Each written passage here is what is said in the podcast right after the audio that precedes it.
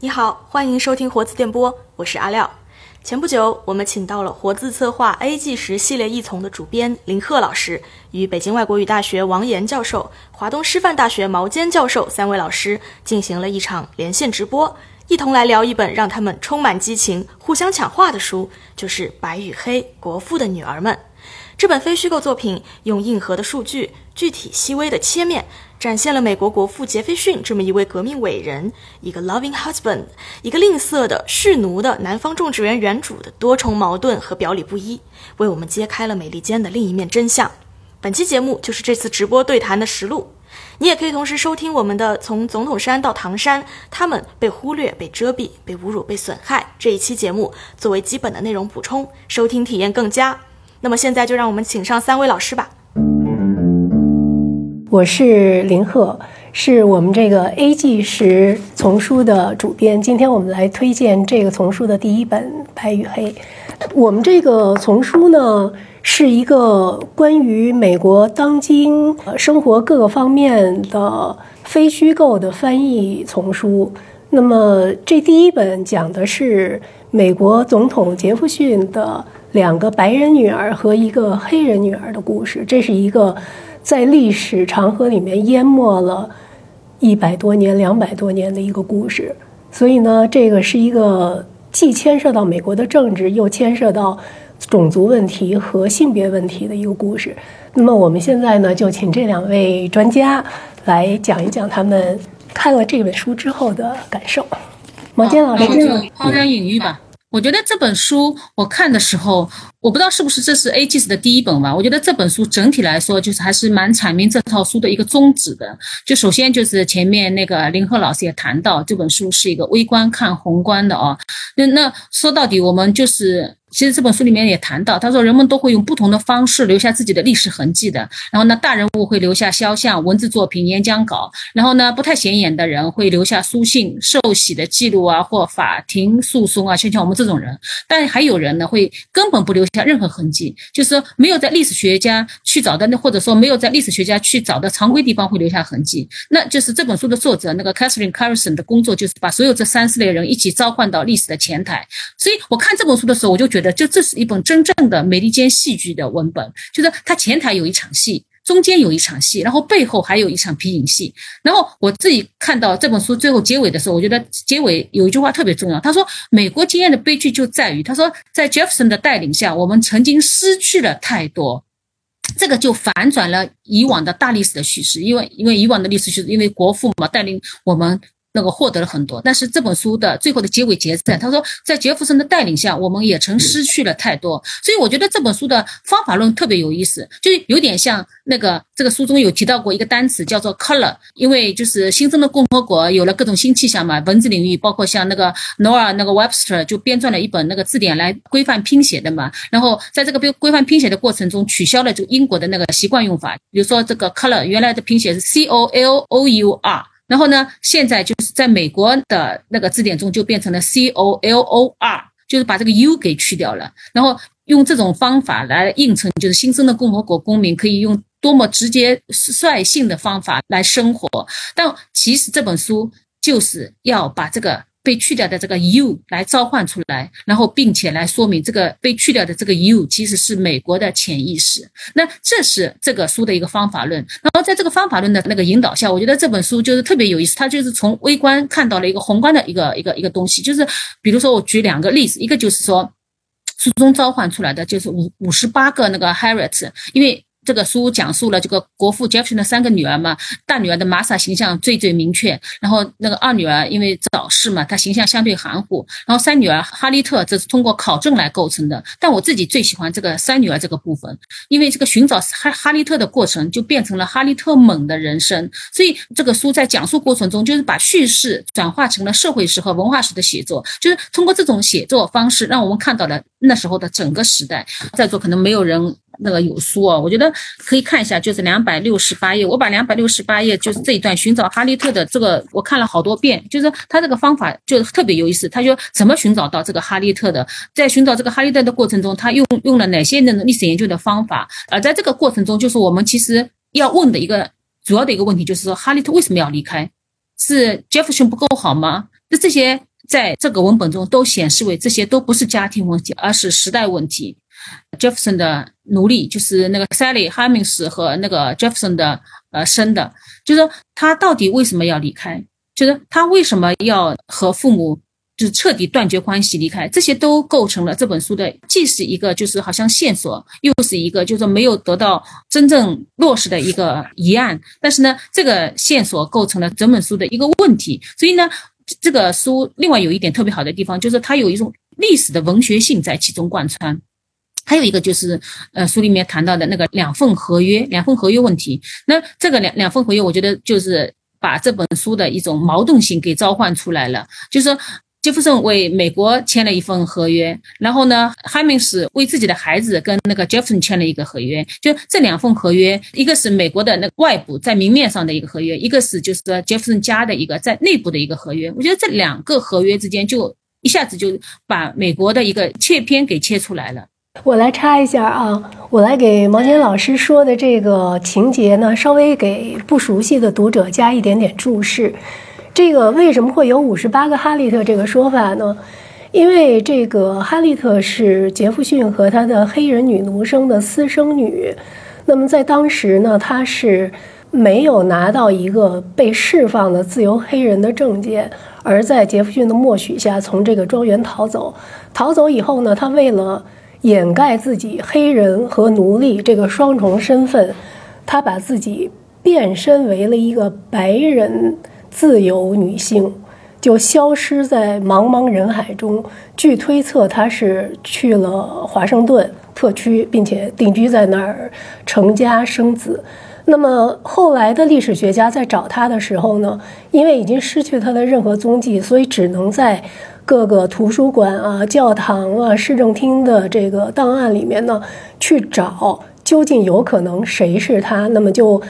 找到了五十八个有可能也叫哈利特的同时期的女性去进行一些甄别，这是一个研究的过程。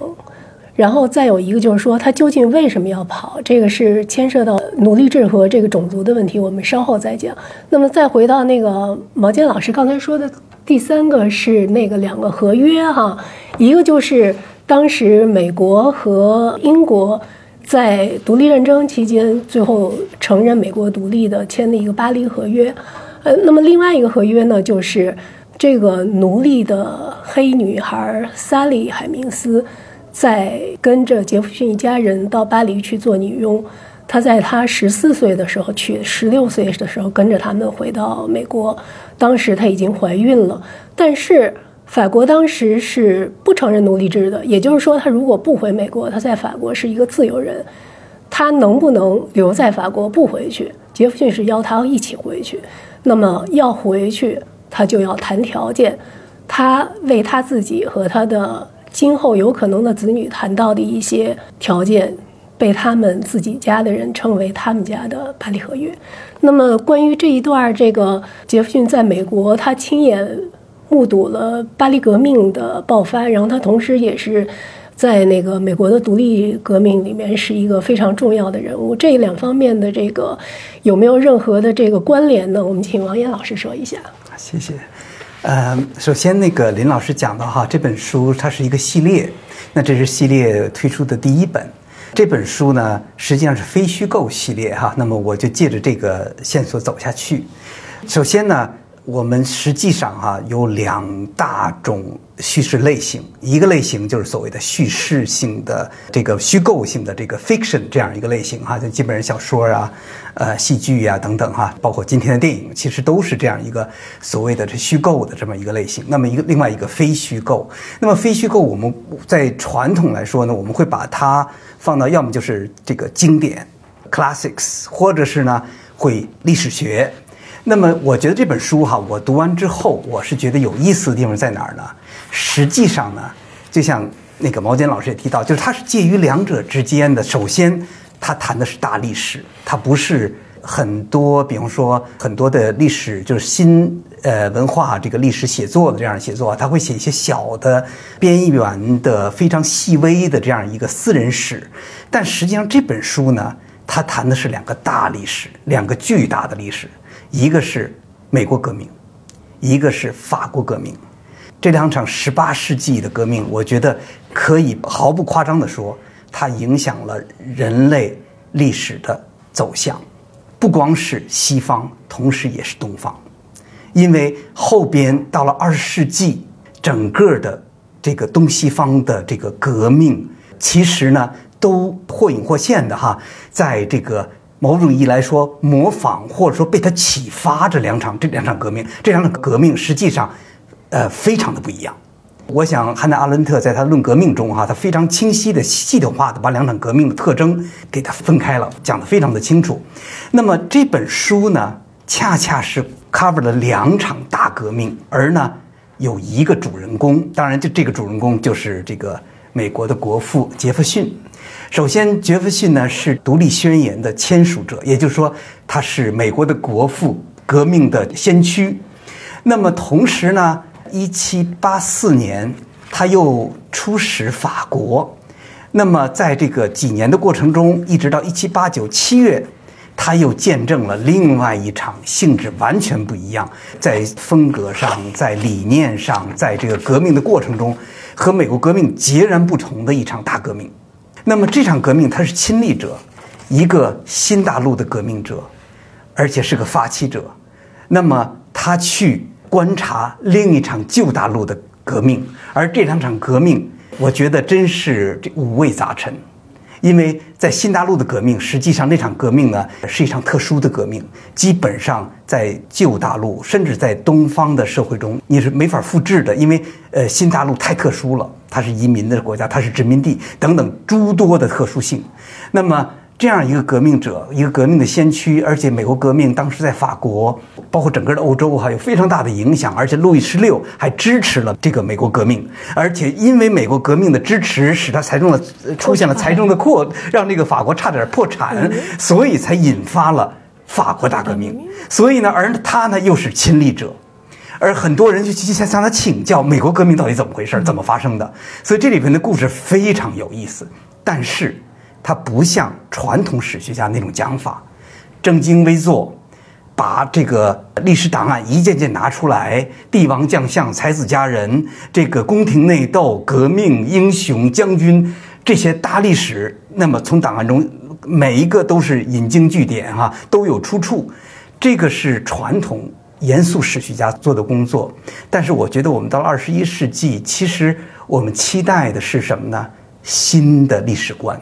那么这个历史观呢，把那个旧的历史观的骨架给它加上血和肉。那么我觉得这部书是非常有意思。它不光讲讲了哈，它从一个非常私人的视角，比如说玛莎到巴黎去学语言，上这个教会学校，然后这个父亲怎么去，既觉得女儿上学没有那么大用处，只是装点门面，但是又不想耽误自己的孩子，等等这种像我们今天一样哈，出国留学了哈，开始有就很多的复杂心理。同时呢，作为美国人到了世界之都巴黎，那当时不是纽约是世界之都，而是巴黎是世界之都，他那那身老土的这个穿戴，必须第一件事去买衣服，要不出不了门。要不被被所有人看不起，所以这些细节还有巴黎的气味，有那个夸桑的这个气味，有咖啡的气味，有屎和尿的气味，呃，然后呢，极其宏伟的新古典建筑，然后极其破旧和窄的亭街陋巷，啊，还有呢，就是这个革命前夕种种种种的这个在巴黎人在这个不断积蓄着革命的。动力。那么这里边他他会谈到，就是生活中的很多的细节，呃，老师和在这个教会学校中，老师和学和这个学生之间的关系，他和同学的关系，然后在这个巴黎的沙龙里边，女性们在谈着政治，贵族们在分享着各种各样这个对革命前景的这种担忧等等。我觉得我们以前看到的历史缺这一块东西，那么。我觉得这个历史学家呢，他能够从服饰、建筑，林老师是学建筑的，我想一会儿我想应该我们再往下推进一下，再发挥一下，就是说，比方说他讲这个当时的巴黎哈，实际上是这个美国当时临时首都 Philadelphia 的十几倍的面积，那么费城才四万多人，而巴黎已经到了近百万人100。那么，那那那是一个真正的大都市，而那个谁呢？而整个的美国的城市，那可能嗯纽约那时候是一个极小的城市，三万多人的人口，华盛顿仍然在建设之中，一片工地。而华盛顿的建筑恰恰又是模仿的巴黎的新古典、新古典主义，而那个谁呢欧？洲人非常的看不起。而 被欧洲人、被英国人说对对非：“常求你们，你这种这种二流的哈对山寨版的这个巴黎哈，是实际上是非常非常让人看不起的，觉得这个建筑完全是山寨。还有，我觉得就是说，杰弗逊哈他的所谓的革命理念，他讲他是这个共和党人，但绝不是今天的共和党人。他实际他脑子里想的共和党是在法国的保王派和共和派。而那个他所这个对立的那个后来出现的这个联邦党人，那么实际上联邦党人才更像我们今天的共和党人，而他的所谓的共和党实际上是我们今天的美国民主党的鼻祖。所以等等这些东西，我觉得如果我们不把这些大的历史事件放入到历史的细节之中，放到这种气味、空间、时间、隐私的私密的生活，不放这里边之后，其实那个历史是极其干涩，而且没有。具体的含义，我们谈革命，我们谈民主的这种大的观念，谈这个整个法国人法国革命为了自由，但是你不放在具体的新大陆和旧大陆这种区别，我们在两个大陆的革命都是要民主和自由，但实际上是如此的不同，因为他们的地理空间、他们的这个生活空间、他们对于未来的期许是如此不同，所以我觉得这样的历史观非常大的补充了这个传统史观的，我觉得盲点很大的盲点，就是传统史观会让人像读经一样。去读历史，谁是谁的观点，包括杰弗逊的观点已经被经典化。那么他的著作、他的书信其实都被经典化哈，但是你不能从书面去理解，你必须放到弗吉尼亚，放到呃那个费城，放到正在建设中的华盛顿，你才能在这个这个家庭中，玛莎还有这个 Sally Hemings，还有杰弗逊，他们在一起生活中，你才知道他这些理念到底是指向什么。所以我觉得这本书恰逢其时。这一套书，我相信是应该对我们的这个历史学，包括对我们的文学，因为文学也不也不仅仅是虚构，在今天，我觉得纯虚构，非虚构是文学第四类。哎，我觉得应太应该是了。我觉得文，我觉得呃，非虚构的这文学实际上是今天这个读者哈，文学圈读者一个非常非常重要的一个门类，而不仅仅过去意义上的纯虚构。这个里面呢，就是其实它体现了现在西方整个学术界的一个走向是什么呢？就是，呃，重新解释历史，它实际上是就是对以前这种所谓的宏大叙事的一种，除了补充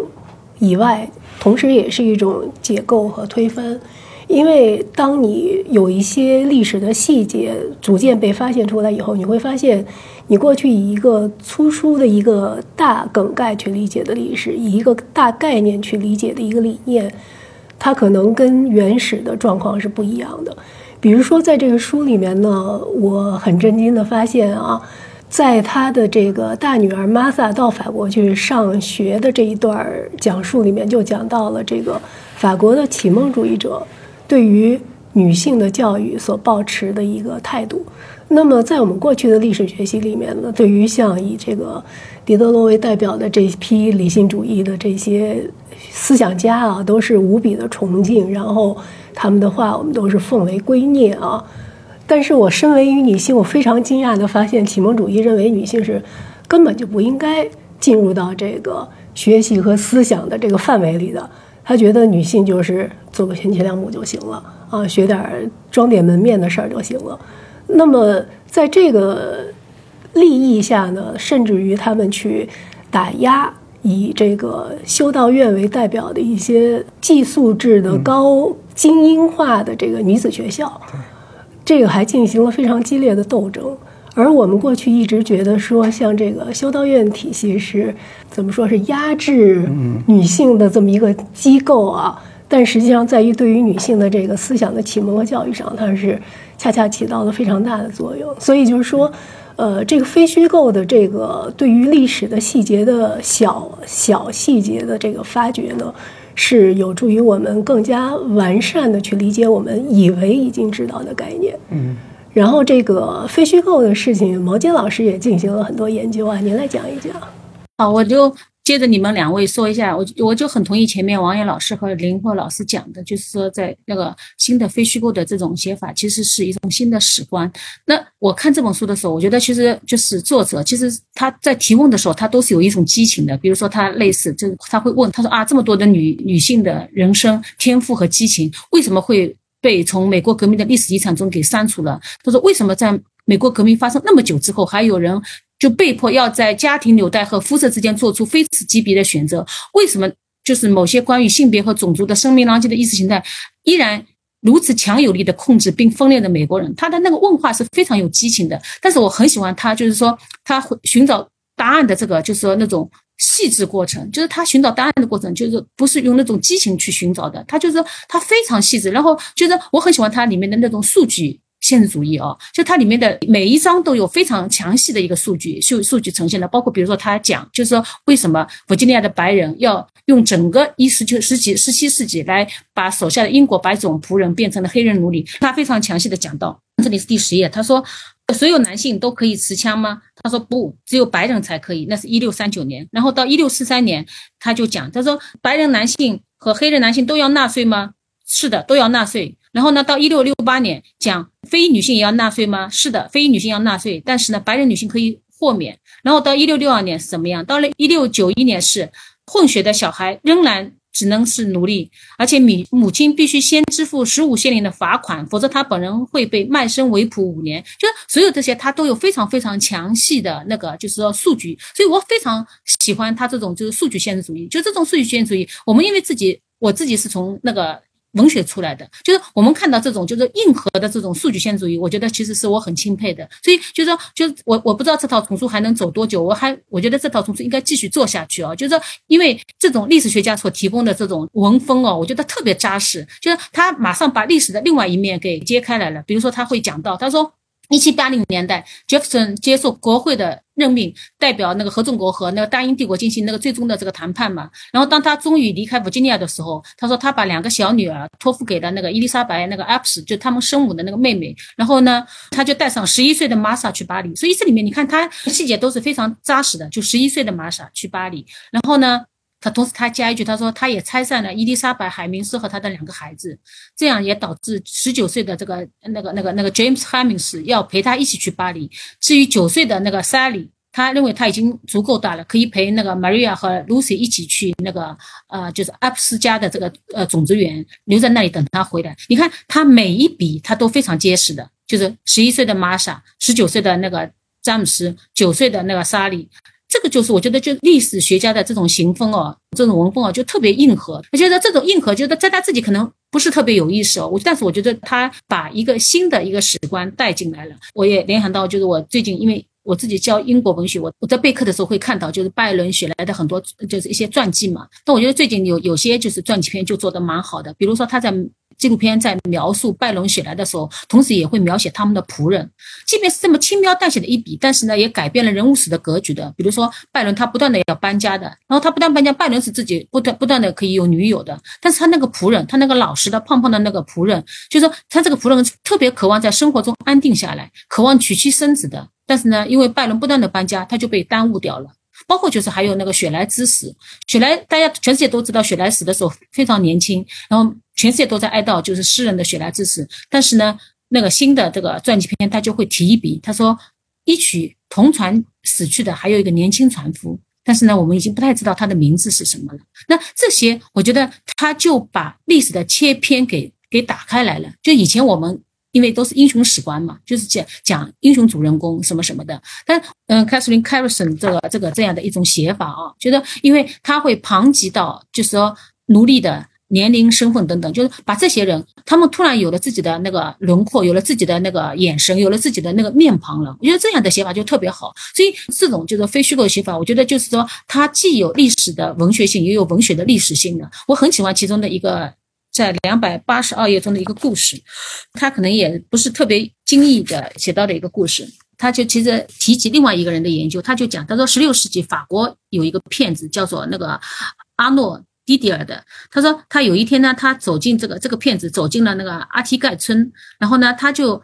自称是这个失踪已久的士兵，一个叫马丁盖尔，就他就谎报谎称自己就是马丁盖尔。但是呢，盖尔盖尔呢，因为八年前去参战了，撇下了妻子、孩子、四个姐妹和一个叔叔，他的长相与他们记忆中其实已经不太一样了。这个骗子就是肯定和这个马丁盖尔长得不一样，但他就谎称自己是马丁盖尔，他的长相和他们记忆中都不一样了。但是呢，所有的人都照样欢迎他回家，尤其是他的妻子贝特兰。然后在三年的时间里，这个骗子在当地逢迎讨好。只有一个人对他有疑心，就是盖尔的叔叔，就原原来的那个被他假冒的那个盖尔的叔叔。然后呢，这两人因为生意发生纠纷，然后叔叔就就把这个骗子告上了法庭。那就这么一个故事，故事还还有其他的呃那个一个尾声等等。但是呢，这个历史学家的做法就是，他就去进入这故事，去看为什么当所有的人都会接受这个骗子。为什么会欢迎他？然后就是一个文学的叙事转换成一个历史的文学性的一个叙事，我觉得这种写法就非常硬核。我先说这些，给毛尖老师这个主意，我来添一个例子啊。这个历史的文学性表达，这书里面我不知道有没有发现有一个特别细微的一个细节，是非常的有这个文学的力量啊。这个在一百零九页的地方说，他们从巴黎回美国之前呢，小黑女奴萨利海明斯。说服了他的哥哥，就 James 带他去买东西，在黎西流大街的一一家药药店里买了一瓶润肤霜。这个好像是完全没有什么重要性的一个细节。然后呢，写在这儿，过了很久很久以后，在二百四十页，说在两个世纪后，蒙蒂塞洛的考古学家在桑露园挖出一个药店卖的润肤霜瓶子的碎片。小心拼回去看，原来它是巴黎货，巴黎黎西流大街福伊咖啡馆对面。他为什么在这个时候扔了呢？他猜测是，因为一八零九年这个杰弗逊卸任总统回了蒙蒂塞洛，然后他的这个大女儿玛莎一家正式全部搬上来住。那么过去在杰弗逊在华盛顿在上班的时候，相对来说这大宅里面比较。自由和空荡的这个奴隶的这个生活就终止了，萨利就要重新回归他那个奴隶的角色了。所以说他的梦碎了，所以他把他的法国纪念品扔进了垃圾堆。那么我还在这个网上呢，就找到了这个瓶子的这个照片儿。这个瓶子照片上第一行啊 d a f i e 这个这应该是这个药店的名字，后面 Hu de Hichelieu。这就是离西流大街，vis-a-vis 就是面对面，La Gare de Foix 就是在 La Gare de Foix 的对面，在黎西流大街。这个里面有一个很有趣的一个细节，我并没有写到这个翻译或者注释里面去，但是它有一个可能让我们产生一个遐想：这个咖啡店的名字，它的牌子叫福瓦，福瓦这个词呢，它也有可能是这个咖啡店老板的姓，但是同时这个词在。法语的意思里面，它有一个解释是信念或者承诺，就实际上是当时在巴黎的时候，杰弗逊为了劝萨利跟他一起回美国，他给了他一个美好生活的许诺。那么他二十年后，他把这个瓶子扔了，是他的那个梦碎。而这个咖啡店恰恰它有一个许诺的这个意思的这个名字在那儿。那么这是一个非常。伤心也非常讽刺性的一个细节，我觉得这个是恰恰体现了一个非虚构文学的一个特点，就是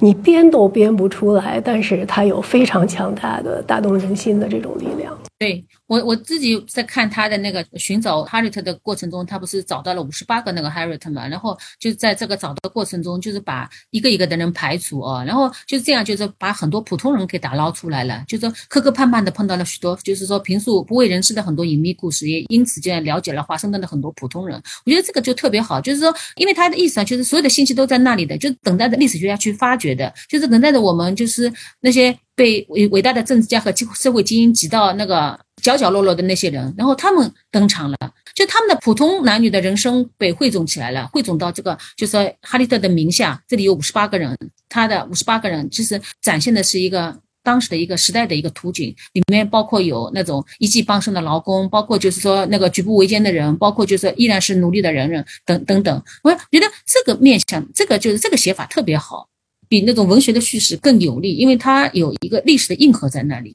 刚才你提到这个杯子，这个这这个瓶子哈，擦脸油其实这个真的这个破碎的这个瓶子，其实我觉得还有一个。当然，就是我们可能通过文学想象把它附加的哈，就是说，这个萨林·海海明斯和这个谁和国父杰弗逊之间的情感，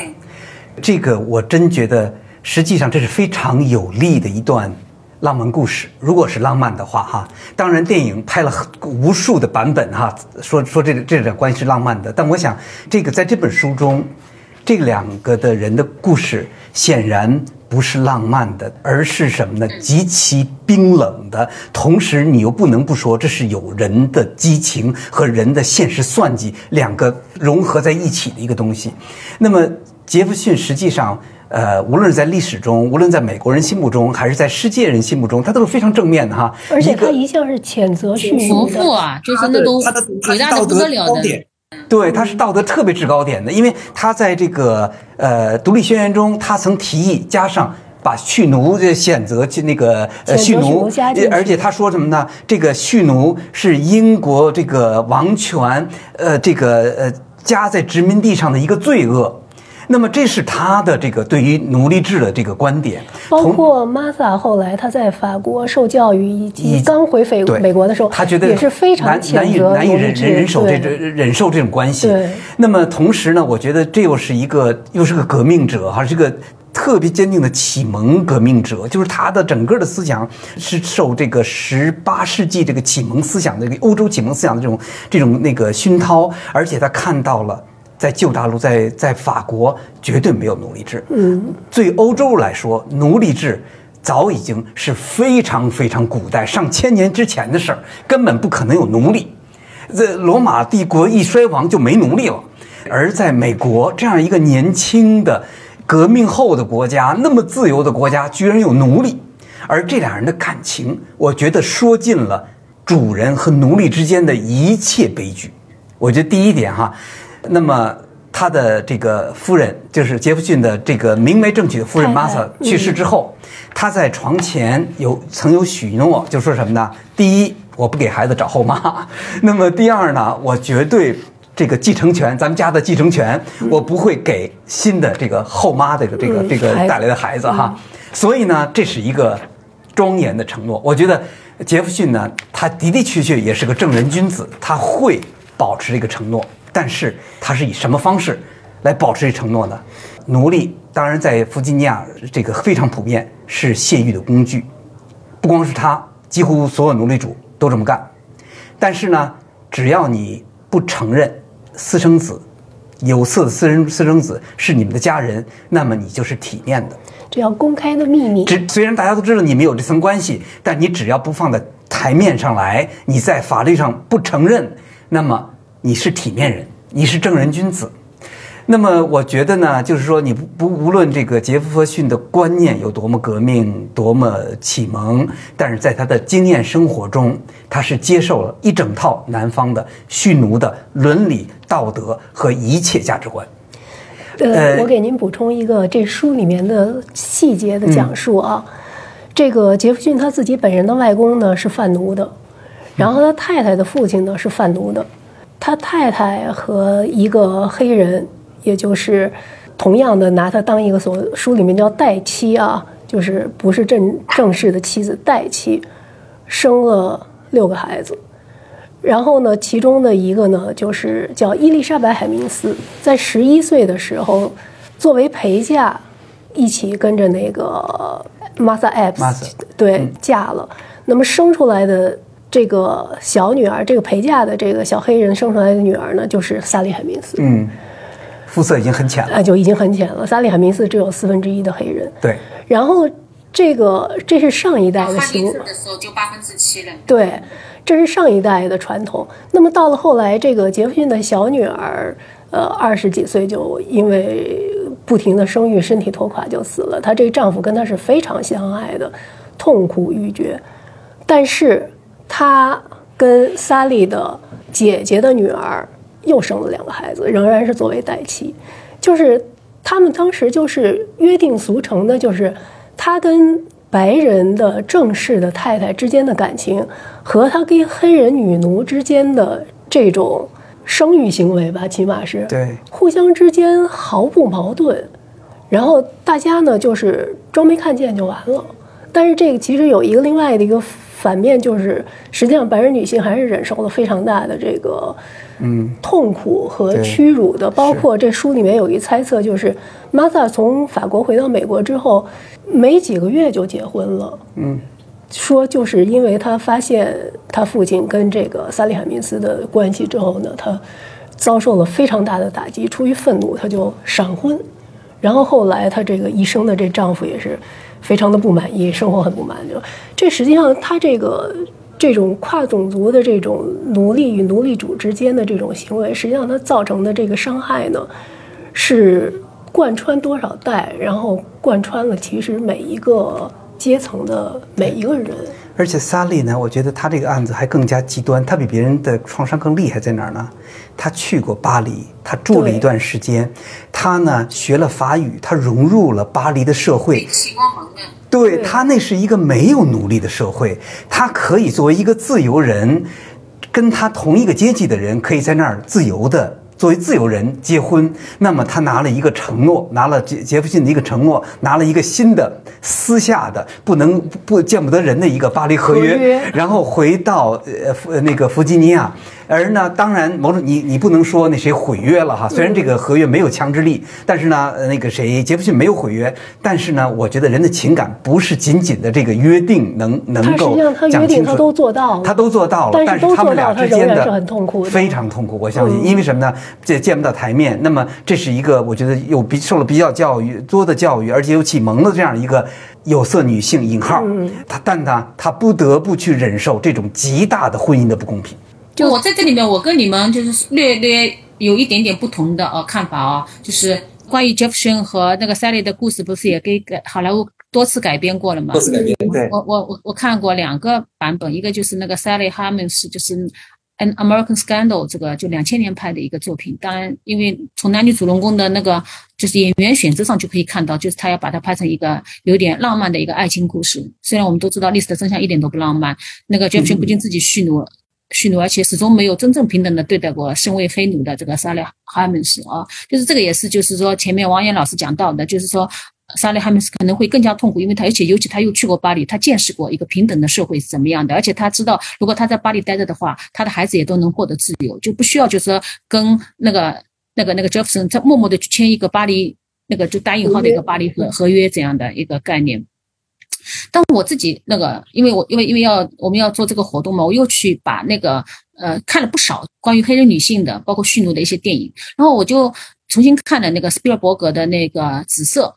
嗯，那紫色，我看紫色的时候呢，我就看，我就看，因为紫色讲的就是，因为紫色就是改编那个从那个黑人女作家 Alice Walker 的那个小说的《The Color Purple》里面改改编过来的嘛。然后斯皮尔伯格在描写，就是说那个女主 Sally 和那个就是那个著名的黑人演员 Goldberg 演的嘛，就她在表现 Sally 和她那个非常糟糕的丈夫之间的，就是非常一个暴力的一个农场主的丈夫之间的感情的时候，你你就会觉得，就是说。后来不是那个 Albert 自己还把他的情人给带回来了吗？他情一般情情况下就情人带回来，就是说妻子会很痛苦，但是呢，Sally 并没有特别痛苦，或者说他并没有什么痛苦，因为他 Albert 一直在他身上只是发泄他的那个欲望，甚至是不满，连性欲都很难说，所以她后来她反而和这个丈夫的情人之间建立了一种就是说特别欢愉的一种情感状态。所以说怎么说呢？就是这个 Sally 和丈夫之间的感情没有，所以呢，她也不痛苦。所以我就一直也在想，就是看这本书的时候，我一直也在想象，就是说 Sally 和这个国父之间到底是种什么感情？前面那个王岩老师说，对大家我们也讲到，就他呢，他有那个瓶子，然后他是会不会有痛苦？就是他到底是种什么样的感情？我想站在就是他的位置上想象一下啊，也许他也没有那么那么痛苦，因为很可能或者说很大程度上，就是 Jefferson 对他并没有多少感情。因为 Jefferson，我们从整个文本中，包括从 Jefferson 很多其他那个电影中、其他故事中，我们可以看到，Jefferson 他是一个非常矛盾的人。包括从这个白与黑的那个记记录中，我们可以看到，他是一个伟大的人，而且他是一个非常爱家庭的人，而且他是一个 loving husband。这里面书中也记到，就是说他的孩子、他的外孙都非常喜欢和杰弗森在一起，而且每次和他们在一起的时候，他都会非常温柔的讲起他自己去世多年的妻子，甚至他和 Sally 在一起也是为了就是说承诺当年的一个约定，好像不再娶了。然后呢，他每次跟他们讲的时候呢，还会非常深情的说啊，他说你外婆要是在的话会怎么说？你外婆会告诉你怎么样？就是讲自己的妻子，你外婆总是说，总是说，所以他的孩子都非常非常喜欢他，喜欢陪着他喝茶、阅读，偶尔停下来还杰弗森还会把就是有意思的片段大声的读给别人听。如果就说把那个 Sally 排除出去，Sally 的家庭排除出去的话，那杰弗森的形象是非常非常可亲的，而且他给孩子写很多的信，一直还关心他们的教育，虽然就说男。男性教育和女性教育完全不一样，但是呢，从他那个那么忙的一个国父的一个形象来看，就是他对家庭是家人是很好的，而且对妻子怀着这么多年怀对妻子怀着非常深沉的感情。所以呢，反过来就是看他和 Sally 的这个关系，可能他们完全不像好莱坞电影所描述的那种，就是有纠缠、有嫉妒、有什么。对于 Sally 而言，可能他也没有那么爱 Jefferson，就他就作为一个男人，他也没有什么特别好的。而且你看，那个书中也描描写到，就是说杰弗森很会管奴隶的。他里面不是有一个农庄簿记嘛？他的农庄簿记中事无巨细的记了很多东西。他把对奴隶的管理和对马、牛、阉牛、黄牛、母羊、牛羔、母猪、小猪等完全编在一起的。就是他把六百多条生命和他那些奴隶的生命全部放在一起不进行管理的。而且书里特别谈到，他说他要比其他奴隶主还要吝啬。就是说从奴隶视野里看出来的一个杰弗森，可能。就是一个挺冷淡的一个男人，也是就像那个紫色中的那种，他可能没有像紫色中的那个男主那么糟糕，但是也不会比这个男主好多少，就是只是在那个三弟身上发泄他的那个男性欲望而已。当然这么说的话，其实是非常毁三观的哦。但是可能事情就是这样的，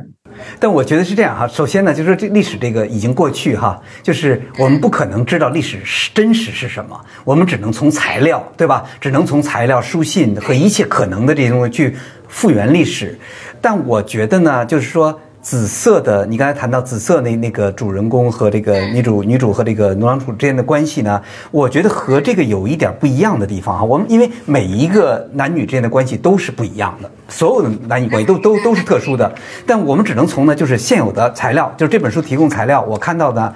一个是呢，James Hemings，也是他的兄弟在巴黎期间，呃，带他去。在同一阶级，就是女仆中去见了很多的人。后来呢，这个杰弗逊会给她买一些很时尚的衣服，花钱挺多的，给这个塞利买衣服。说明呢，我觉得这个塞利呢，在巴黎，她应该看到了和弗吉尼亚非常不一样的生活，时装，还有呢，呃，时髦的人群人们，然后大家那种平等，它是阶级的。首先，我觉得美国是阶级很弱的，但它是什么呢？种族的，但是在旧世界中呢，没有种族却是阶级的，阶级是天壤之别。那么在巴黎这个时候，在他在他那个阶级中，我看到了，应该他看我，我想啊，实际上他看到了，就是人与人平等的人与人之间，其实可以有就是正常的人的这种感情。另外还一点就是说，杰弗逊呢又和一般的这种暴力农场主特别不一样。他第一呢特别文明，很有知识，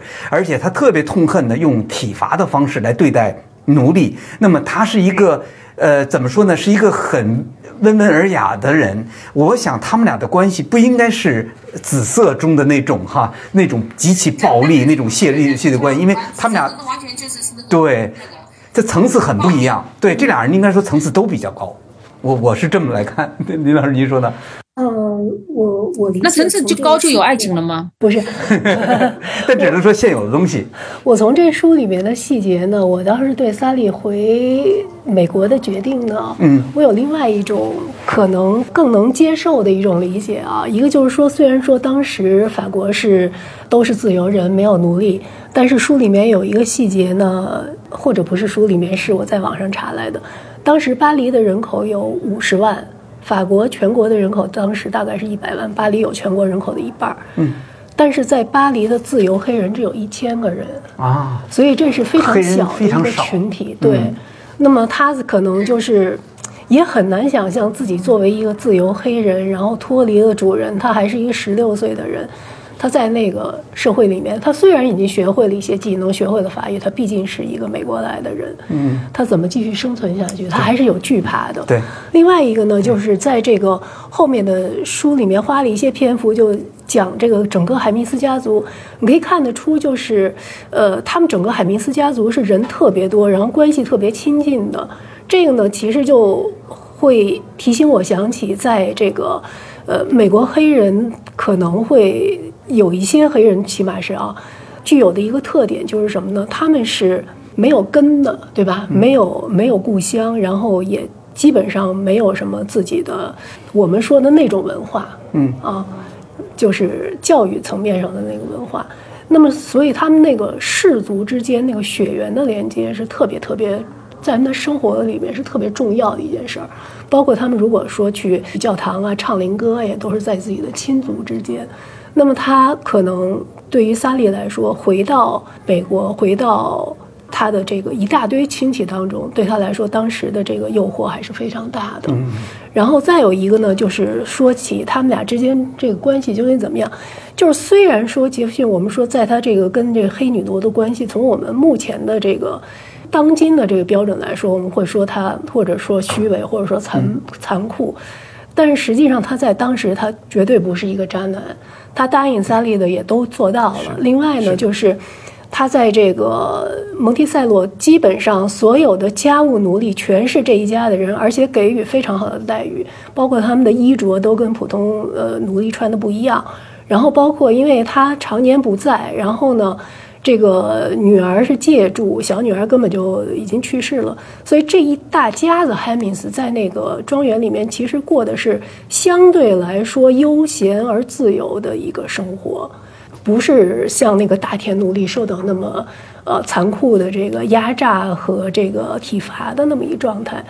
所以你说他们之间的关系呢？我觉得所谓的痛苦，可能最主要的还是一个为奴的痛苦。因为这个，他跟他的巴黎合约里面最重要的一条，我觉得之前的所有的待遇都在其次，最重要一条就是，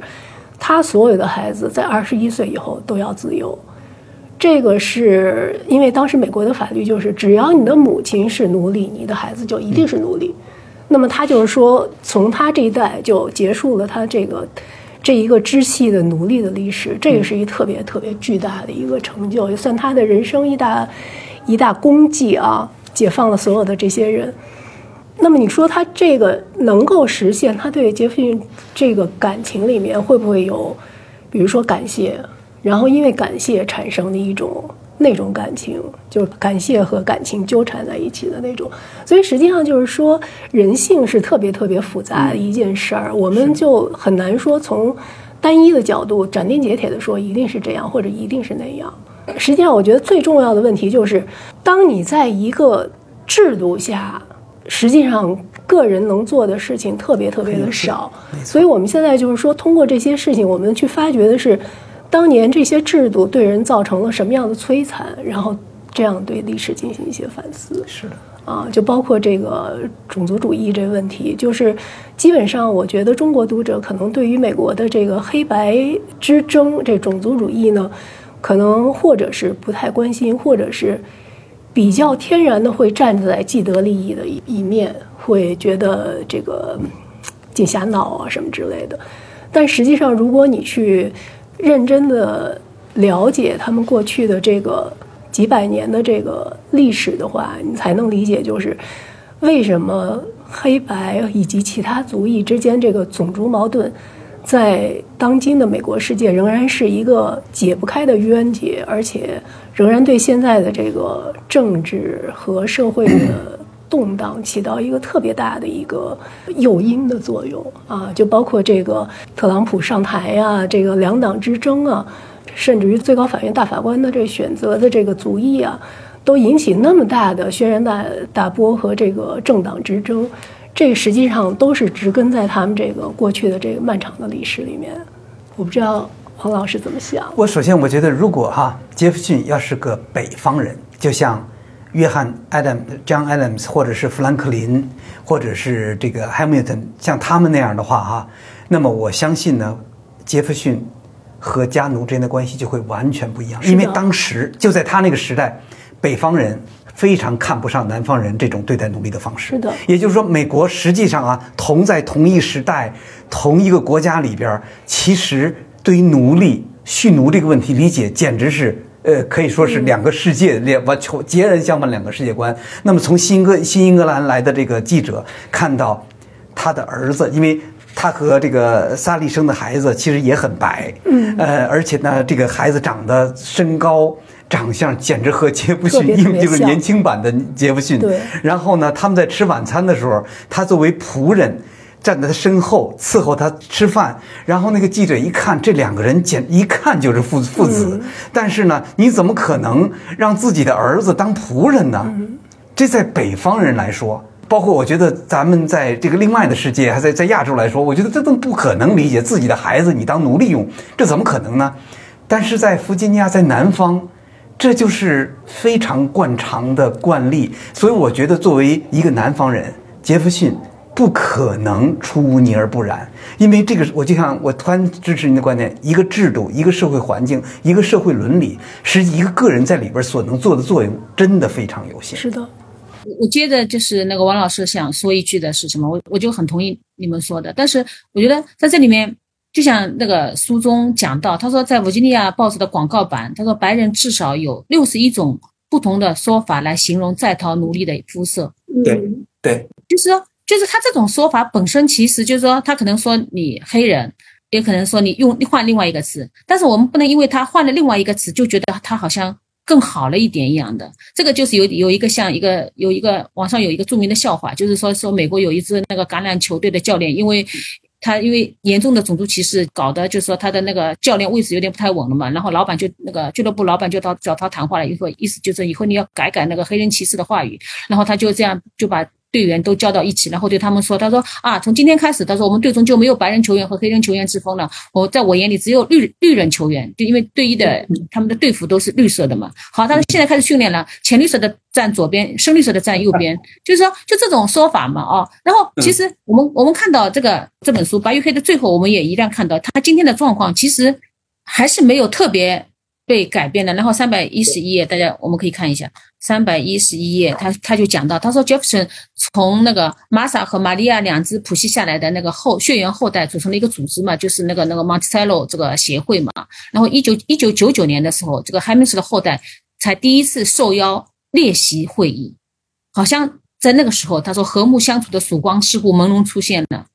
但是呢，在零二年的时候呢，这个协会还是投票决定。就投票决定，就是是否允许海明斯的后代葬入墓园的时候呢，还是被否定掉了。要到十几年以后，Jefferson 后人白人后代那个那个那个 Test Taylor 才才在这个地方 Monticello 这个约见那个奴隶的后代，就是盖勒怀特，然后他们一起走向墓园。然后这个时候，泰勒平静的描述说：“他说我这个时候我打开了大门上的锁。”但是我觉得这个历史学家就很有意思，他就加了一句：“他说他显然没有意识到这一刻。”在两个世纪的家族史中的浓重意义，浓重寓意。白人手里拿着钥匙，而其他人被锁在门外。其实就是说，我觉得这这里面就是特别要警惕，就是说，六十一种描写黑人的语言，当你不用这个黑色的黑，就是 black 的这个时候，你以为你的状况有多少改变吗？其实你看这么多年走过来，每一步都是这么慢，这么艰巨。那个前面林老师你要说什么？你先说。给您补充一个，就在前面前面三页啊。二十世纪九十年代初，有人曾向一群白人大学生提问：如果自身并无过错，但在接下来的五十年里只能以美国黑人的身份生活，你会要求多少赔偿？大多数人似乎觉得不算过分的要要价是五千万美元，或者说每当一年黑人折合一百万美元。所以你可以看出，就是在当今世界，人家对于这个黑白之间的这个落差的这个理解是这样的。对呀，而且而且我我我对这个作者《白与黑》的作者特别有好感的一点是，就是说他始终没有。就是他始终对对在白玉黑的问题上，他始终没有特别妥协的。就是书里有一点，我我我觉得他写的特别好。他说，呃，这个蓄奴体制，他说生成了一种就是肤色等级序列嘛。然后他特意强调一句，他说，在这个险恶的作用下，他说，Harriet 就是这个三女儿，就是那个离开离家逃走作为白人的这个女儿，他说，Harriet 是否也形成了某种凌驾于黑肤色奴隶之上的这种优越感呢？哎，我觉得他这个问题问的特别好，就是哈利特，因为他自己亲眼看到了，就是姐姐和伦道夫家女孩享受的特权是他没有的，而且他认为自己原本也有的特权也被剥夺了，所以这个可能是他要离开的一个原因。但是这个作者他就非常敏锐的问了一句，他说哈利特自己是否也产生了某种凌驾于黑奴隶之上的这种优越感嘛？因为他是八分之七的白人血液嘛，他他很白嘛，所以就是说这个就让我联想到，就当年就是这个这个斯皮尔伯格的这个电影就紫色。电影出来以后，当时有很多指责的，指责什么呢？指责说这个电影美化了黑人。为什么说他美化了黑人呢？因为他们觉得，就是说黑人那个时候怎么可能有房子和田地呢？就是说黑人怎么那时候就好像在一般人的想象中，就是好像黑人就应该生活在这个贫民窟里一样的，就是说黑人好像就应该是汤姆叔叔的小屋这样的。其实这个反问问题本身，我觉得就是有问题的。这个美化黑人本身，这个指责本身，其实它内含了一个种族歧视的东西在里面的。这种种族歧视就像那个六十一种那个描写黑人的颜色一样的，有些是太隐晦了，你根本感觉不到。包括就是我自己非常喜欢的一个电影，就是那个一九九八年拍的那个《海上钢琴师》。《海上钢琴师》里面不是有个名场面嘛？就是电影史上特别有名的，就一九零零和那个爵士王比赛弹钢琴嘛。然后最后就是那个一九零零，就是说以绝对性的那个掌声，就是碾压了爵士王。那那因为爵士这个爵士王他是一个黑人血统嘛，然后这个观众和那个就是一九一九零零他本人都是。白人嘛，然后其实这个里面的这个胜利内在的，其实包含了一种对黑人僭越的一种碾压的。我们其实从台词中都能听得出来的。包括另外一个电影，就是那个叫什么，就是那个 Hidden Figures，就是那个隐藏人物，也是就前几年拍的一个电影。就它里面就讲一九六二年的时候，就是三个那个美国黑人那个科学家，就是为在 NASA 工作嘛，就是为这个地球那个轨道飞行做出贡献的。那里面呢，肯定有一个情节，他讲的那个是什么什么情节呢？就讲里面有一个女主人公叫做 Catherine，Catherine 呢，她是个黑人嘛，但是呢，NASA 这个兰利研究中心的那个院子里呢，她不能随便上厕所，因为那时候就是种族关系的，对，她要到另外一个另外一个一个一个地方去上厕所的。然后呢，电影呢，当然这是一个挺好的一个细节，然后。要表现的凯瑟琳跑很远的地方，有有一次就是大雨磅礴，他要跑到另外一个地方去上厕所，然后又跑回来，这样花了四十分钟，然后就就被主管骂了，然后就凯瑟琳就有一个抗议嘛。那这个是是是是挺好的，但是呢，我就看了一个访谈，然后就是人家就问他说，那个那时候 NASA 的研究中心厕所是这样的吗？然后就是有一个人就是做了一个研究，他说其实没有那么厉害，就是说他可以在旁边一个就不那么远的地方去上厕所的，但是呢，电影都很喜欢去。特别表现这种，就是说黑人离得非常远的地方去那个弄弄。当然，这这种肯定可能可能在历史上肯定发生过的。但是呢，我觉得哦，所有的言过其实其实都包含了一种对不平等的一种过度想象。其实戏剧化有时候是一种非常危险的历史感的，因为它会取消灰色地带的微妙的，以及对胜利的一种拙劣的想象。包括就最后就是这个电影的最后的一个一个胜利，就是把有色人种的这个厕所牌子给拆了。就包括就是说。那个前年二零一八年吧，就特别红的一个电影《绿皮绿皮书》嘛，《绿皮书》最后不就是以南北一家亲的方式，在一个圣诞夜把黑人音乐家和白人的那个司机放在一个一个客厅，就好像弄成了南北欢，或者说或者说白人黑人好像就是握手言和了，就是他都是用一种就过度戏剧化的方式把黑人和白人的问题给给解决了，但事实上，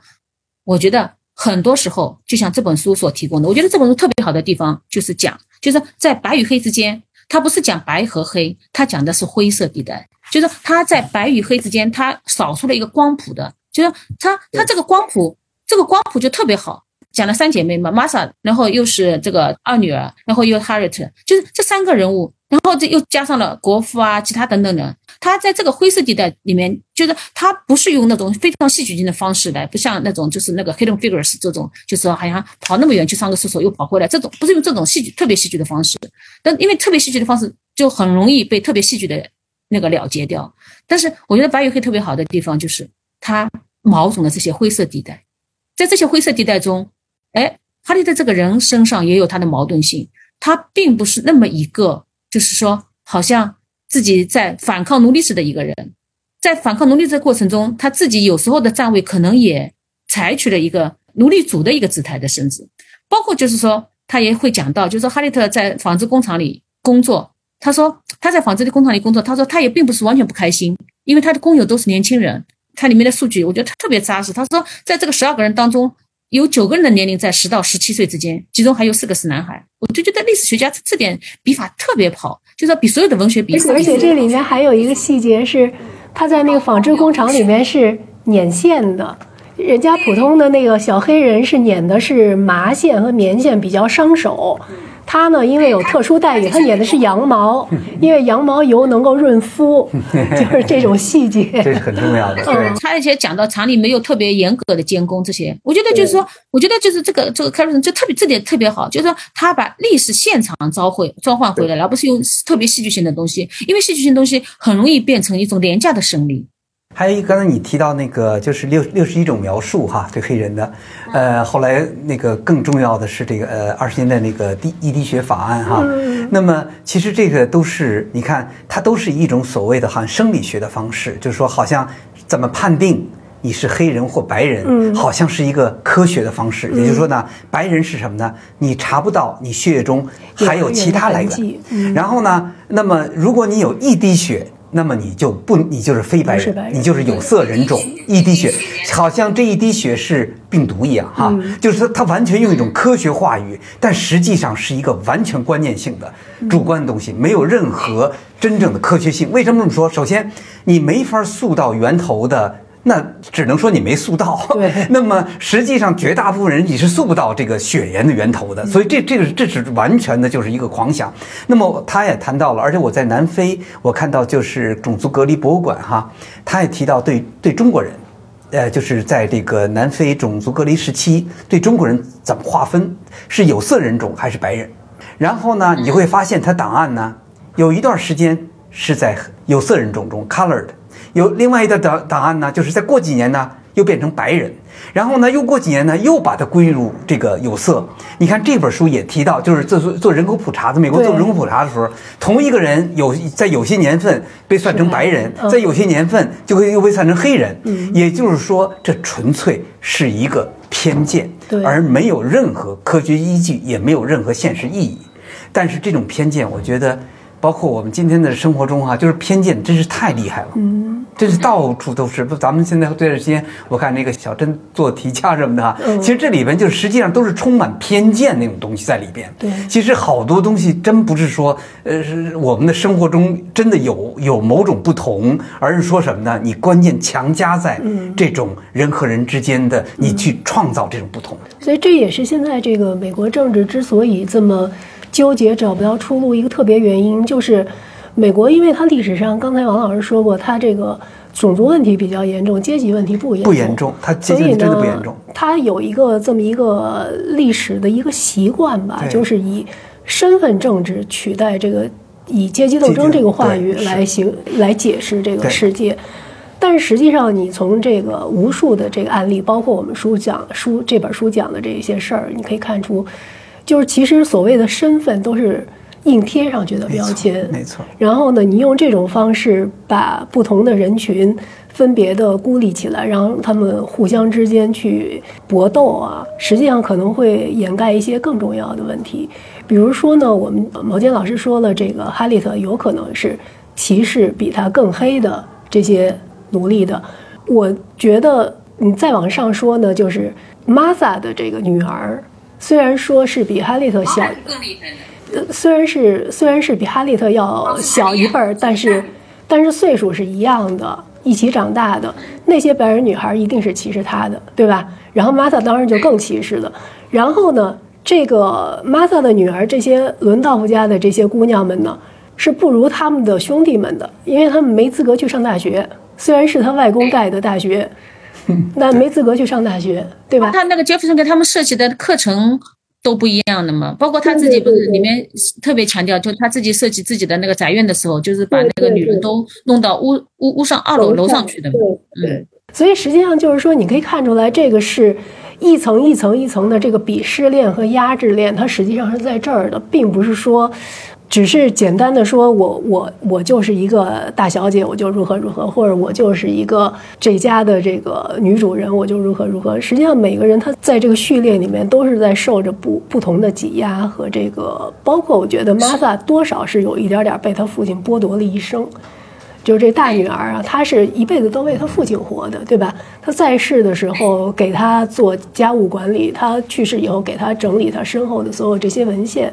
她等于说把自己整个人全贡献出去了，是吧？我觉得因为你提提到玛莎了嘛，我觉得就是说，在他那个 Jefferson 的三个女儿，我觉得特别有意思。就是玛莎应该说起来，这三个人中是受到最好的教育的，而且她有主见，对吧？她有人也好像最聪明。然后，那我们也看到，就是但是呢，很有意思，就是说。她是最受教育、最那个最聪明的一个一个姑娘，但是呢，在玛莎的婚姻中，我们一直看到，就 Jefferson 始终是他女儿的感情支柱。然后呢，书中也举了很多例子，就是讲，就是玛莎一七九八年了，玛莎怎么怀着那个无言表的狂喜和那个心悸，都像等待恋人一样的等待着杰弗森从费城归来，然后还要向他保证，就是说我在生活中的排位就你是第一的。就没有永远没有人能削弱你这种感情的，也没有人能超越的。就是这话等于把她的丈夫和所有的孩子都包括在里面的。然后呢，第二个是玛利亚，玛利亚呢是相对柔弱的，好像生了一场病，脑子也不是最好了。但是呢，玛对玛利亚来说很有意思，就是说她后来嫁了人了。然后她这书中就写到，她说她现在嫁的这个男人，在和他商量之前，根本不会跟他父亲讨论财务问题。她就觉得这个太了不起了，就是说她获得了，就是说在婚姻中的夫妻一体原则。就是说她那个那个老公大概叫杰克是吧？杰克就是说遇到家里遇到任何事情，就是说都会跟妻子商量，他的意见是不可或缺的。然后就是那个不那么受过教育，并没有受的那么好的那个玛利亚，反而就是说逃脱了杰弗森的这个锁链，在这个家庭中获得了和男人。就是商量家庭大事的这个权利的，然后是哈利特，哈利特相对而言他是奴隶嘛，他是奴隶，他的教育等等都不如两个姐姐好的，但是呢，他后来离开了，他可以最后他自己就是虽然是个想象性的，但是我们可以想象他一定是家里的女主人，是全家的情感中心，而且那个书中说，他说他可以自居。道德权威扮演好那个年代的一个贤妻良母，她甚至可以加入教会，可以温和的对丈夫施加压力，让她让丈夫也加入进来，而且可以把她的前程扩到家庭范围以外，就说去帮助贫寒的人，去为慈善机构工作。她的成功可以向更多的人拓展，跳出这个疆域。所以就我们可以看到，就是说从 Martha 到 Maria 到那个 Harriet，就是说这三个女儿，就是说无论是受教育也好，就说是其实是个递减的，但是呢。是获得人生的这种，就是自主能力上，就反而是个递增的。所以我觉得这个就特别有意思，就是教育没有给那个玛莎带来更多的就父权父权下的一种自由，反而就是说没有受过太多教育的人，就是后来是很晚才识文断字的这个哈利特获得了，就是说他自己的人生的一种一种自自主的东西。所以我觉得就是说从哈利特这本书也可以，就是他的后半部分也可以看成是一个哈利特的一个道路，就是说他因为成为一个无父的人了，就是没有父亲的人了，他获得了。生命中的一些，他的两个姐姐一辈子都不能获得的东西，他得天独厚的享受到了，就是杰弗逊和伦道夫家族女性都不能获得的一种成功。所以就是说，这个女性问题到底是一个，就是说和教育有关的呢，还是是一个什么样的？就是说，或者说我们怎么来检讨那个时代的一个教育？当然，这里面的教育是很可以被检讨的。就是玛莎也是去过法国的，受过法国那个启蒙教育的，就是反而就是成了一个，就是说最以杰弗逊。就最在家庭中被牺牲掉的一个人，我觉得这个三个女性的这个就是位置关系还蛮有意思的。这我们可以谈谈性别了哈，因为性别还没 没没展开。王老师，您身为一个异性，您怎么理解这个三个女性的这个？我想知道，我们可能眼光不太一样。我觉得确实，我可能我们眼光不是特别一样。我我想呢，就是这本书让我觉得特别，就是说脑洞大开的哈。实际上是这本书对于这个女性。我仍然从一个就是说可能一个外在的视角哈来看这个事儿。那么他讲到，你看，在美国来说，呃，像《独立宣言》最一开头就说我们作作为平等的哈，那个所有人都是平等的，天生而平等，这这都是这个启蒙思想家这特别核心的观念。那么，可是呢，在这个谁的眼里，在杰弗逊的眼里，巴黎的女人谈政治，简直是浪荡。那么，这个自己的女儿去这个学校学这个古典，有什么用啊？学学点儿音乐、跳舞、绘画，呃，这个女红，然后这些让自己的这个修养好一点儿，这个谈吐好一点就可以了。不要学系统的知识，系统知识完全没用。加一句引言啊。说绅士阶层的男主人们明白，妻子和女儿无所事事，才能保证绅士的名望无懈可击。对。不过，做些无用但可爱的小事儿，又比什么都不做更淑女。更淑女。这实际上这句话，我觉得目前即使在中国当今社会某一些地方，仍然是有市场的。所以我觉得这是最什么的？那个杰弗逊哈认为所有的人都是平等的，可是呢，他又说呢，女人要是聪明一点，少谈政治。嗯。所以呢，你看，就是他，就是说他的观念和他的生活是。完全是两两张皮，没有那个逻辑一贯性，根本没有逻辑一贯性。他内心的深处是说什么呢？女人就应该那个相夫教子，奴隶就应该什么呢？受白人的支配，这是他内心的东西。所以，但他说这个呃人生而平等的时候呢，他在说，其实他心心里想的是白人，他根本就没想到另两类。占一占那么多啊，那个男整个人类的人口的一半是女人，她完全可以忽略。所以呢，我觉得就是说这个一个是这个观念，另外一点，我觉得这本书有意思的地方，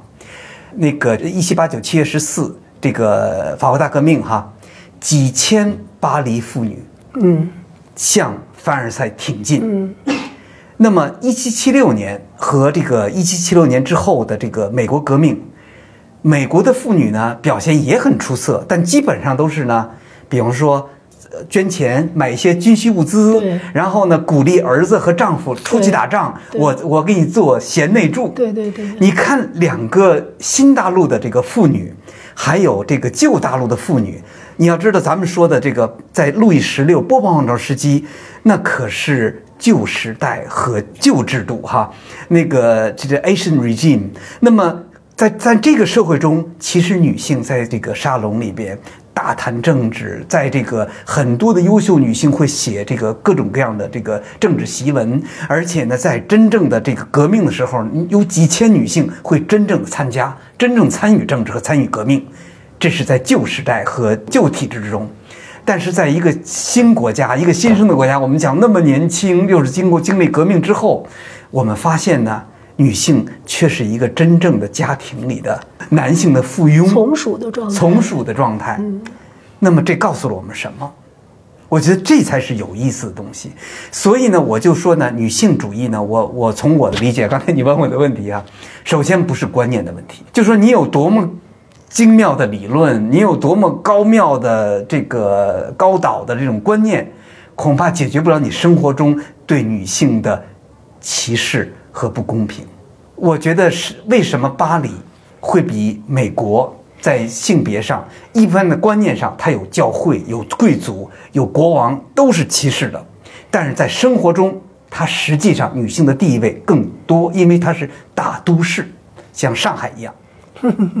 但是呢，弗吉尼亚和那个美国南方。是真正的乡村，是纯乡村。而且杰弗逊其实他自己最理想的是乡村生活，他一直推崇农业为主，田园生活。对，他他们心目中是田园。所以我是说什么呢？我觉得好的历史家，我觉得应该有这样的视角，就是呢，你不光不光写观念史，其实你还要写呢人的身体。嗯，人身体处于什么状况？你的观念其实呢，你可能想的很高导。但是呢，你生活那个世界对你的观念其实是有相当大的塑造作用，这是我我想说的。所以我想说呢，男女之间可能不在你说的多漂亮，看你怎么对待你的家庭。这个读这个书有一些关于这个女性和这个种植园的这种生活，我有的时候会想，它其实这个故事虽然说比内战时期要早，但是很多地方它让我想起飘。就是乱世佳人，乱世佳人，就是比如说玛萨小时候，他妈生了她之后，她身体不好，然后呢就买了一个奶妈。这个杰弗逊去买了这个奶妈乌苏拉，然后顺便还买了他俩儿子。然后后来他这奶妈丈夫呢，在他们家就当一个那一片唯一的一个拿工资的黑人监工。这个你可以就马上就想到那个飘的最开始，对吧？那个郝思嘉等他爸，他爸就是出去去。买佣人来了，把 Darcy 和那个他那个 Priscilla 一块买来了，是因为那是他们家的管家 Porter 的太太在隔壁庄园，然后那 Darcy 后来就跟着他一块去亚特兰大的那个小黑奴，对吧？然后包括就是说这个 Martha 他们两姐妹的这个妈妈，还有这个妹妹玛利亚，她们俩实际上这两个女人都是非常的美丽，然后招人喜爱，而且是夫妻生活非常幸福，都是因为无休无止的生育，就把身体拖垮，就英年早逝，然后留下了一家子特特别伤心的这个丈夫和孩子啊。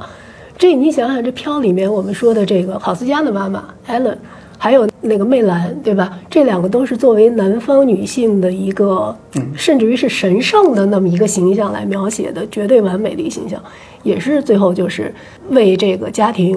殚精竭虑，然后把自己全掏空了，然后英年早逝。所以实际上，我觉得就是在，我只能说在那个时代的南方啊，就是虽然说你是。种族元祖，你是这个社会上最富裕的这个白人的顶尖的这个家庭背景的女性，她在这个生活里面所面临的这种对你的这个虚索和你所要面对的风险，都是我们当今的这个城市女性可能远远不能想象的。那么在这种背景之下，如果说她们还能有一些学习和思想的这个空间。可能远比我们现在想象的这个是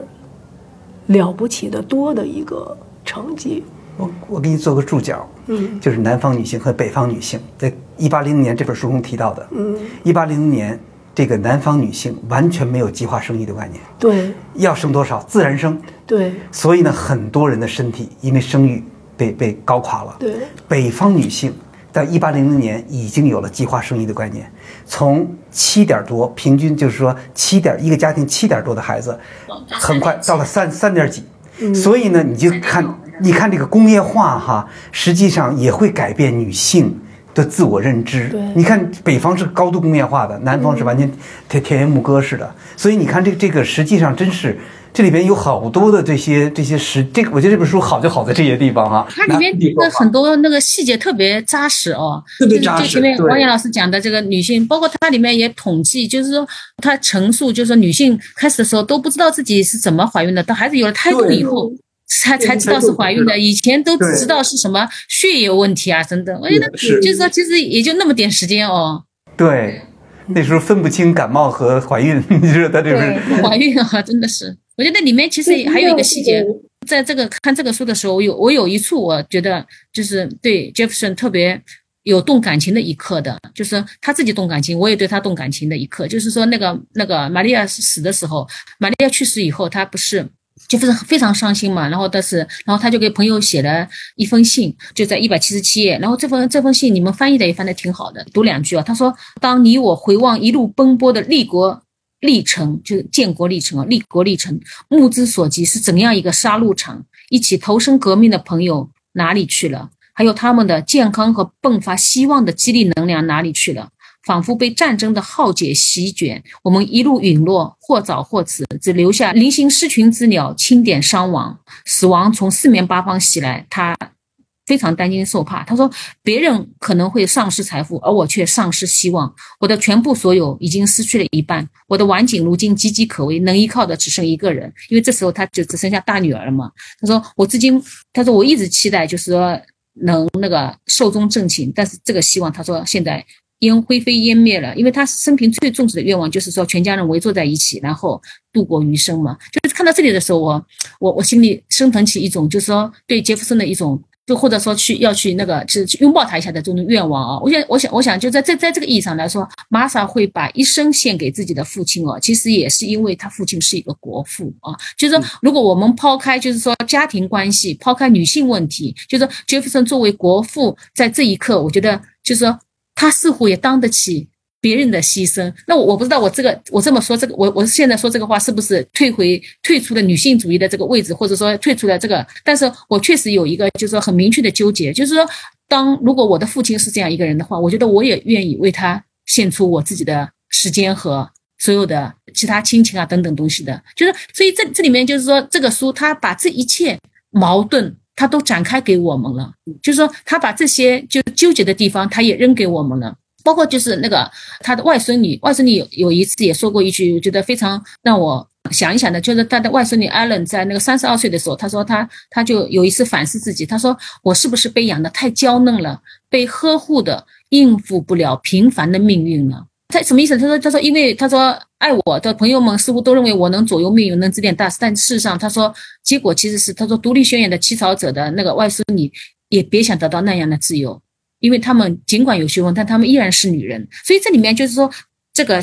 我觉得文本好的地方就是说，它嫁叠了非常多重的矛盾，在一个丧失女儿的那个一个父亲的杰弗森的面前，我觉得就是我都能理解玛莎的付出，但是呢，作为一个就是说我站在玛莎的角度，我又觉得好像这样的一个付出是不是就是说是一种从女性位置上的一个退步？但是呢，面对杰弗森这样的一个就是为当我们。回望一路奔波的立国历程，目之所及是怎样的一个杀戮场的时候，就又觉得就是说，他包括莎莉的付出，包括玛莎的付出，包括玛丽亚，包括那个哈瑞德的付出，是不是也是可以被同情的？就这里面我自己是没有答案的。就是说，我想这里面就不仅包含了一个，就是说女性的位置、阶级的位置，它也包含了一个国家的东西，就是女性和国家和男性的之间的这种这个。种种的跌床架屋的这种关系啊，我觉得这这本书好在就是说，他把所有的这些矛盾都揭示出来了。这个正好王坚说到这儿，我是在这点还跟你挺共鸣的。我今天来之前，我在看这本书的时候，我还突然之间想，应该提醒我们的读者一下啊，在这个读这本书的同时，至少要百度一下杰弗逊这个人一生都做了些什么。因为如果你只是以这个家庭的一些琐事儿来。遮蔽了他对这个革命和历史所做出的这些贡献，对，那又是非常不公正的一个一个观点了。所以实际上就是，呃，再回来说两句我们的这个译从的立意啊。我们这每一本书呢，它说的都是一个特别详细的故事，但是我们希望就是。这个一从不断的出越来越多的书之后呢，它最后构成的是一个比较全面、比较完善的对那个一个美国社会的这个怎么说呢？一个全貌的一个了解。那么，我觉得这个就跟那个刚才毛尖说的，就是你从这个角度去看，还是从那个角度去看，其实任何一件事儿吧，你从单一角度都是看不明白的。不管是看这一个故事，还是看整个美国，那么就是要。通过各种各样完善的角度、更多的渠道、更多的资讯来打破我们的信息茧房。嗯啊，因为实实际上，如果说我们只习惯于在网上靠这个流量给提供的信息，它都是对你有一个算法的这个你喜欢什么，它就使劲给你推这个，那么就不断的会加强我们的过去的所有的偏见。那么如果说我们这个通过这种用非虚构的具体的细微的小历史去构成一个整个的美国的一个社会史的一个资料源泉的话，我觉得我们丛书的这个目的就可能就达到了。王英老师总结一下吧。那么我我想就是，反正这本书呢，我有一个比较大的受启发的地方哈。首先呢，就是我们呢其实有一些怎么说呢，就是耳熟能详的，或者对我们可能不同代际的人都会有。深远影响的一些大的观念和大的和一些总体性的知识，比方说，我们就是我记得从八十年代改革开放开始哈，我们就一直都会接触到一个是西方美国灯塔引号，那么还有呢民主自由还有革命等等哈这样这样的观念，那么这些观念呢？我觉得我们不同的就是我们呃国内不同代际的知识分子，其实呢都是也是呃像薪火相相传一样啊，一代一代人呢不断的在，呃启蒙着国内的这个读者和学生，还有这个社会。但是呢，我觉得到今天哈，一步步我们对历史对于西方的认识。真的开始越来越深入，越来越细致了。如果说八十年代我们的知识仍然是条块的、宏观的、大观念的，呃，高度抽象化的这样的知识，那么到今天，到二十一世纪的今天，我觉得我们开始呢，意识到，其实从晚清到这个民国初期，到五四到今天，我们一直在和西方知识在打交道，一直在希望通过这套知识来启发我们的思维，启发我们的未来。那么这个，我觉得呢，到了这么多年、几十年、近百年的历史下来之后，我们会发现，我们需要更加细微的去看呢这套总体性的知识的这个细节之处。那么，比方说这个。呃，我们谈到像这个两大革命和这个民主和自由这样的观念，你会发现呢，呃，美国这场革命呢是一个相当观念化的革命，也就是说，在人口那么稀少的一个新大陆哈，它可以通过读几本书，一些这个律师、知识分子就可以搞一场革命，然后制定一个宪法。那么，在杰弗逊回到美国之前，其实宪法在这这些人都已经开始都已经做出来了。那么，这个宪法其实是一个高度的抽象的观念化的一个东西。那么，这个东西呢，实际上和它现实相距极其遥远。但是，这个宪法对于今天的影响其实是非常巨大的。呃，那么杰弗逊呢，他是一个积极的参与者，在这个宪法的那个制定过程中，他也。提到了人权法案，提到了总统任期等等哈，他他从在那个巴黎的时候就开始提这个意见，希望能那个完善这个宪法。但是呢，到了一七八九这场革命之后，其实呢，你就会发现所有的启蒙观念开始呢被现实检验了，跟美国极其不同。美国呢，你无论多么先进的理念，你都可以畅行无阻，因为呢，那什么没有。那什么都没有，那是一块一张白纸，你写什么都可以。那么到了法国革命，你会发现革命的复杂性，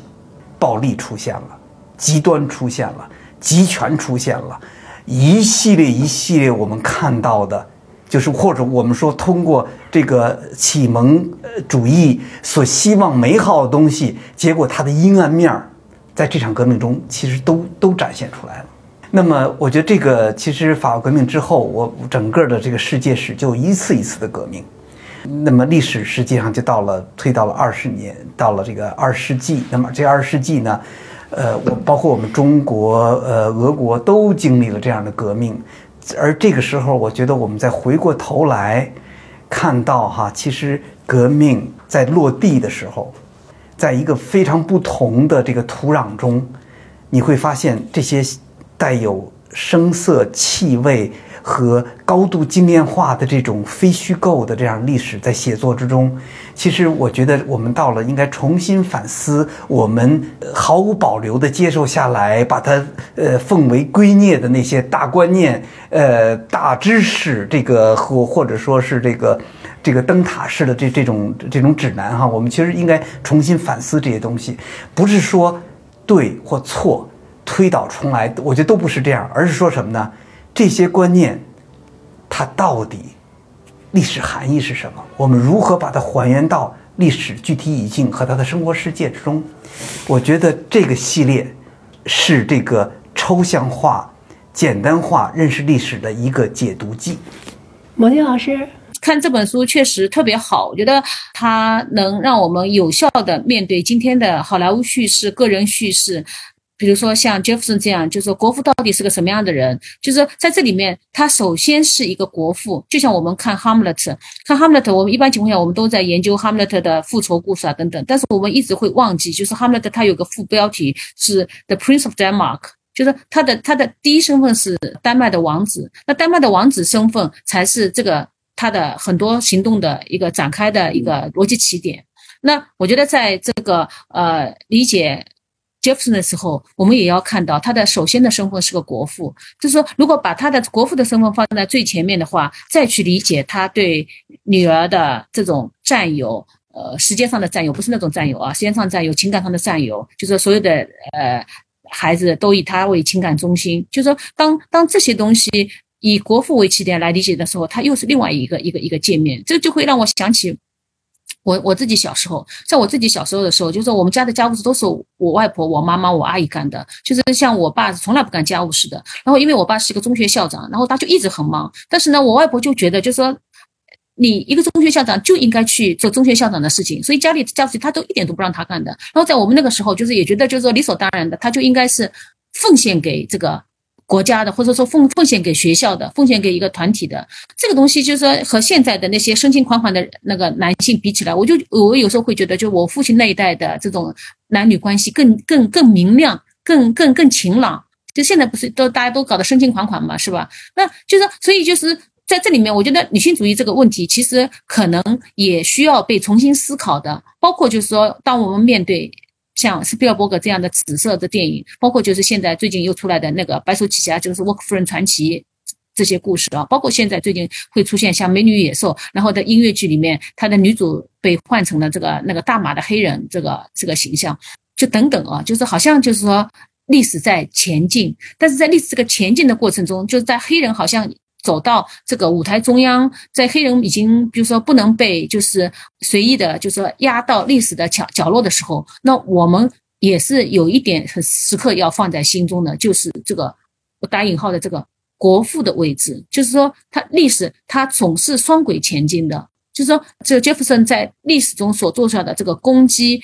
始终是一个我们要谈论问题的一个起点，就像那个哈姆雷特，他始终有一个副标题，就是 The Prince of Denmark。就是这个，我觉得是不能被忽略掉的。在这一点上，我们可以重新来批评好莱坞的很多电影，批评今天的个人叙事的很多电影，甚至有些方面也可以用来批评，就是说也可以反省，就是我们在提女性主义时候的那种，就是是不是也落入了一些呃自我的陷阱。那个两位老师都说的特别的好啊，那个有一些我过去没有想到的点被你们给说出来了。然后呢，我既然是这个丛书的主编，然后也是这本书的审稿，我顺便给我们这个翻译这一个行业啊，怎么说摇旗呐喊一下？因为刚才那个王老师说过，就是我们过去的这个对于民主啊、什么宪法呀这些了解，是一个很粗疏的大框架的了解哈。那么有可能因为这大框架，可能我们对它的认识就有所偏差。但我觉得实际上这里面还有另外一个可能性有所偏差是什么呢？就是。当一个概念从一种语言转换到另一种语言，从一种文化移植到另一种文化的时候，它可能会产生非常大的磨损和扭曲。对。那么你在当下的语境里面用这个词，可能跟几百年前另外一种语言的人在那个环境里面用那个词说的完全不是一件事儿。对。那么是，所以呢，我觉得就是一个是我们希望通过翻译。弥补这个中间的鸿沟，另外也是希望通过我们的翻译，就引入一些当前这个学界它所运用的一些呃话语方式和它的词词汇，这样来扩展我们的这种思想的丰富性和更多的这种思维的角度，也对大家的这个知识构成做成一些更多的补充吧。基本上就是。这个目的，感谢林老师，感谢两位，感谢两位大力支持啊！谢谢各位观众，希望这个重租那个一直出下去。对，谢谢谢谢，我们一定努力坚持。好，谢谢大家。嗯，谢谢，谢谢大家，谢谢，拜拜，再见，拜拜，王老师再见。